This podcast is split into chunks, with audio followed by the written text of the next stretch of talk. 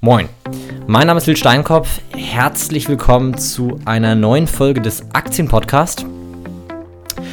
In dieser Folge möchte ich über das Thema Marktkapitalisierung sprechen. Wahrscheinlich ist der Begriff schon tausendmal über den Weg gelaufen ähm, oder auch ähnliche Begriffe wie zum Beispiel Börsenwert oder Market Cap oder ähm, Börsenkapitalisierung. Das ist alles im Prinzip dasselbe. Und ähm, die Kennzahl beschreibt im Prinzip nichts weiter als ähm, die Unternehmensgröße, die sich in, in, laut Definition oder nach der Definition, Definition dieser Kennzahl aus dem Wert aller im Umlauf befindlichen Aktien zum aktuellen Aktienkurs befindet. Sprich, wenn, ähm, wenn es eine Million Apple-Aktien gibt und die Aktie bei 100 Dollar steht, dann ist die Marktkapitalisierung 100 Millionen. Das reicht bei Apple nicht, aber das Beispiel ähm, veranschaulicht sehr gut, wie oder was Marktkapitalisierung ist. Warum möchte ich über Marktkapitalisierung sprechen? Die Marktkapitalisierung ist eine Kennzahl, die, sage ich mal, indirekte Informationen bietet. Keine direkte Information, aber sehr, sehr viel indirekte Information und man kann erstmal äh, Marktkapitalisierung klassifizieren in verschiedene Größen. Das heißt, irgendwie alles größer 200 Milliarden US-Dollar Marktkapitalisierung, da spricht man von Blue Chips oder Megacaps, also in ganz großen Unternehmen. Wenn wir ein bisschen kleiner sind, aber immer noch große Unternehmen, äh, dann sprechen wir von Large Caps und zwar zwischen 10 Milliarden und 200 Milliarden US-Dollar ungefähr. Äh, danach kommen die Mid Caps zwischen 2 und 10 Milliarden Dollar. Ähm, die Small Caps befinden sich zwischen 300 Millionen und 2 Milliarden Dollar.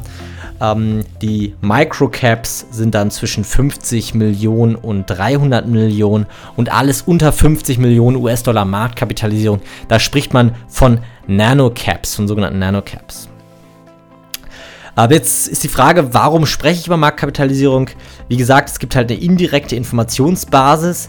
Ähm, Marktkapitalisierung bietet eine gewisse Aussage über ähm, die Liquidität der Aktien.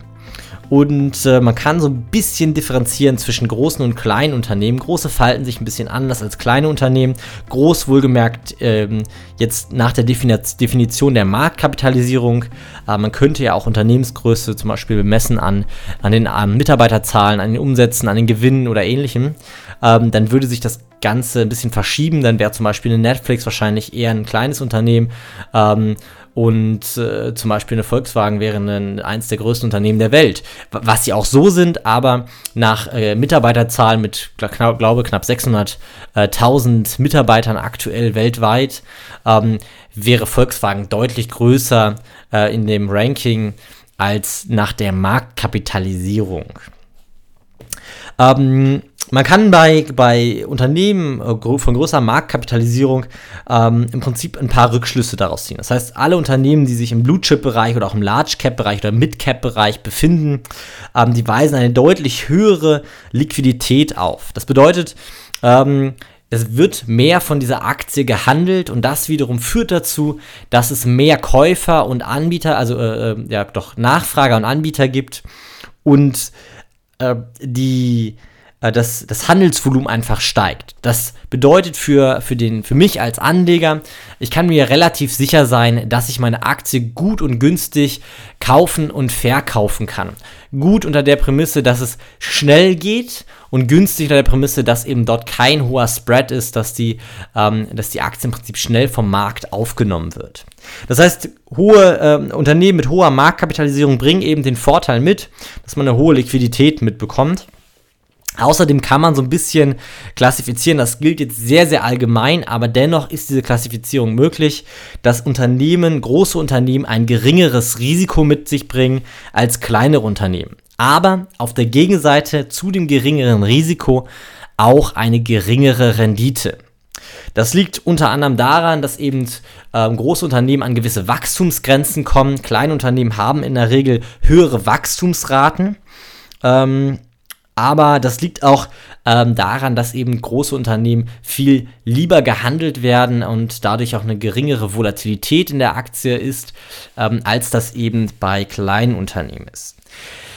Etwas, was mich aber sehr interessiert oder was, wo ich den Augenmerk drauf gelegt habe, ist die Bewertung von kleinen Unternehmen gegenüber großen Unternehmen. Also Unternehmen mit kleiner und geringer Marktkapitalisierung gegenüber den Large Caps und, und, und, äh, und Mega Caps oder den Blue Chips. Und zwar ist es natürlich so, dass eine Apple von ungefähr jedem Analysten, der was von sich hält, ähm, auf der Welt analysiert wurde und bewertet wurde. Hingegen ein kleines Unternehmen, wie zum Beispiel eine, eine PVA Tepler oder ähm, andere kleine Unternehmen, ähm, da ist die, die Basis oder die, die, ähm, der Umfang an Analysen natürlich viel, viel geringer. Das bedeutet für uns als, äh, als Anleger, dass wir in dem Large Cap Bereich ist oder in dem, in, dem, in dem Bereich der großen, der hohen Marktkapitalisierung es schwieriger haben, Unternehmen zu finden, die äh, eine Über- oder Unterbewertung aufweisen, also wo der Markt eine Überreaktion oder eine Unterreaktion mitgebracht hat. Das ist bei kleinen Unternehmen viel einfacher. Deswegen die Chance bei kleinen Unternehmen Unternehmen zu finden, ähm, die besonders günstig sind, die, ähm, die unterbewertet sind in der, in dem, unter dem Gesichtspunkt, dass der Markt einfach nicht äh, genügend, äh, dem Unternehmen nicht genügend Aufmerksamkeit schenkt und dadurch der Preis ähm, geringer ist, als er eigentlich sein müsste, äh, bietet das eben einen Vorteil bei den kleinen Unternehmen, weil eben auch die Informationsbasis natürlich bei kleinen Unternehmen ein ganzes Stück schlechter oder schwieriger ist als bei großen Unternehmen. Zu Apple, da braucht man nur bei, bei Google ähm, Apple eingeben oder Apple Aktie eingeben und man findet eine Fülle an Informationen zu der Aktie, zu dem Unternehmen. Äh, wenn Quartalzahlen veröffentlicht werden, kommt man in den Medien fast nicht drum rum, ähm, die Informationen zu erhalten. Bei kleinen Unternehmen ist das ein bisschen schwieriger, da muss man proaktiv suchen.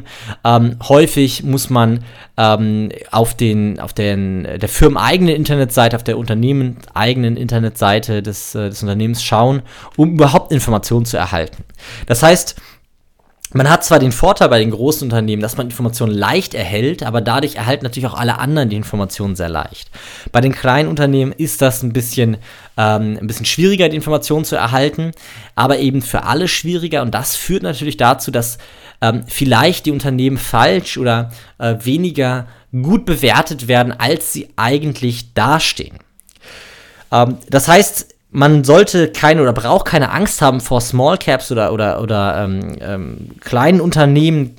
Ähm, wir reden immer noch von großen Unternehmen, also von, wenn wir, wir reden nicht von einem Kiosk oder so, sondern wir reden immer noch bei, bei Small Caps von Unternehmen, die bis zu 2 Milliarden Dollar Marktkapitalisierung haben, also immer noch ernstzunehmende Unternehmen. Ähm, und äh, da braucht man keine Angst haben, in die zu investieren. Solange die Liquidität ausreichend ist, und das ist sie in der Regel für Privatanleger bei Small Caps, also zwischen 300 Millionen und 2 Milliarden, ist die Liquidität für die meisten Privatanleger ausreichend. Ich kann hier noch mal so einen kleinen Tipp am Rande geben. Ich investiere niemals mehr als 3% des äh, täglichen Handelsvolumens. Äh, ich gucke mir dazu das, das durchschnittliche Handelsvolumen der letzten 20 Tage an und investiere niemals mehr als 3% in ähm, in eine Aktie von dem täglich gehandelten Volumen. Und damit kann man einen Großteil der Aktien handeln. Das heißt, man ist mit der Nummer auf jeden Fall ähm, auf der sicheren Seite und ähm, die meisten Unternehmen, die an der Börse notiert sind, kann man auch handeln, weil die Summen eben bei uns als Privatanleger nicht so groß sind wie bei den professionellen oder institutionellen Anlegern. Wenn wir einen Warren Buffett haben, der irgendwie 50 Milliarden Dollar unterbringen muss irgendwo, dann sind natürlich Small Caps völlig uninteressant für den. Weil 50 Milliarden würde bedeuten, er müsste irgendwie, ähm, ja, was müsste er kaufen? 50 Milliarden, müsste er 25 Small Caps komplett kaufen. Ähm, das ist natürlich viel, viel aufwendiger für ihn, auch den Überblick zu bewahren da. Ähm, sodass, äh, sodass die meisten institutionellen Anleger ähm, überhaupt gar nicht den, den Augenmerk auf kleine Unternehmen werfen, sondern eben auf die großen Unternehmen schauen und versuchen dort ihr Geld unterzubringen, um natürlich den Überblick zu bewahren, um auch ähm, überhaupt da ähm, insgesamt äh, sich, sich vernünftig mit auseinandersetzen zu können. Für uns als Kleinanleger bedeutet das aber, ähm, oder als Privatanleger, Kleinanleger ist immer sehr negativ behaftet, als Privatanleger bedeutet das aber eben, dass wir bei den kleinen Unternehmen größere Chancen ähm, finden können, größere oder Aktien mit größeren Chancen finden können und eben davon profitieren können, dass diese Unternehmen falsch bewertet wurden. Das geht natürlich nur, wenn man in der Lage ist, Unternehmen vernünftig zu bewerten. Das muss man halt einmal festhalten. Ja, das soll zu dem Thema Marktkapitalisierung gewesen sein. Ich hoffe, das hat dir geholfen. Ähm, ich glaube, den Hinweis auf die äh, positive 5-Sterne-Bewertung bei iTunes kennt ihr mittlerweile auswendig. Ich würde mich trotzdem freuen, wenn ihr sie noch nicht abgegeben habt. Es ist wirklich total easy in der App auf dem iPhone. Ähm, einfach ähm, in die Podcast-App gehen, dort ähm, meinen Podcast auswählen, 5 Sterne anklicken, kurze Bewertung schreiben. Das wäre wirklich super. Und ansonsten freue ich mich auf die nächste Folge. Ähm, ich freue mich, äh, dass ich endlich wieder die Zeit gefunden habe, eine neue Folge zu veröffentlichen. Und ab jetzt soll es natürlich wieder weitergehen, auch wieder in regelmäßigen Abständen. Und ähm, gerne würde ich mich auch freuen über Ideen, über Themen, die ihr vielleicht behandelt haben wollt. Ähm, ihr könnt mir gerne an podcast.nilssteinkopf.de äh, Themenwünsche schreiben. Da würde ich mich sehr darüber freuen. Und ansonsten wünsche ich euch noch einen erfolgreichen Tag und eine erfolgreiche Woche. Bis dann. Ciao.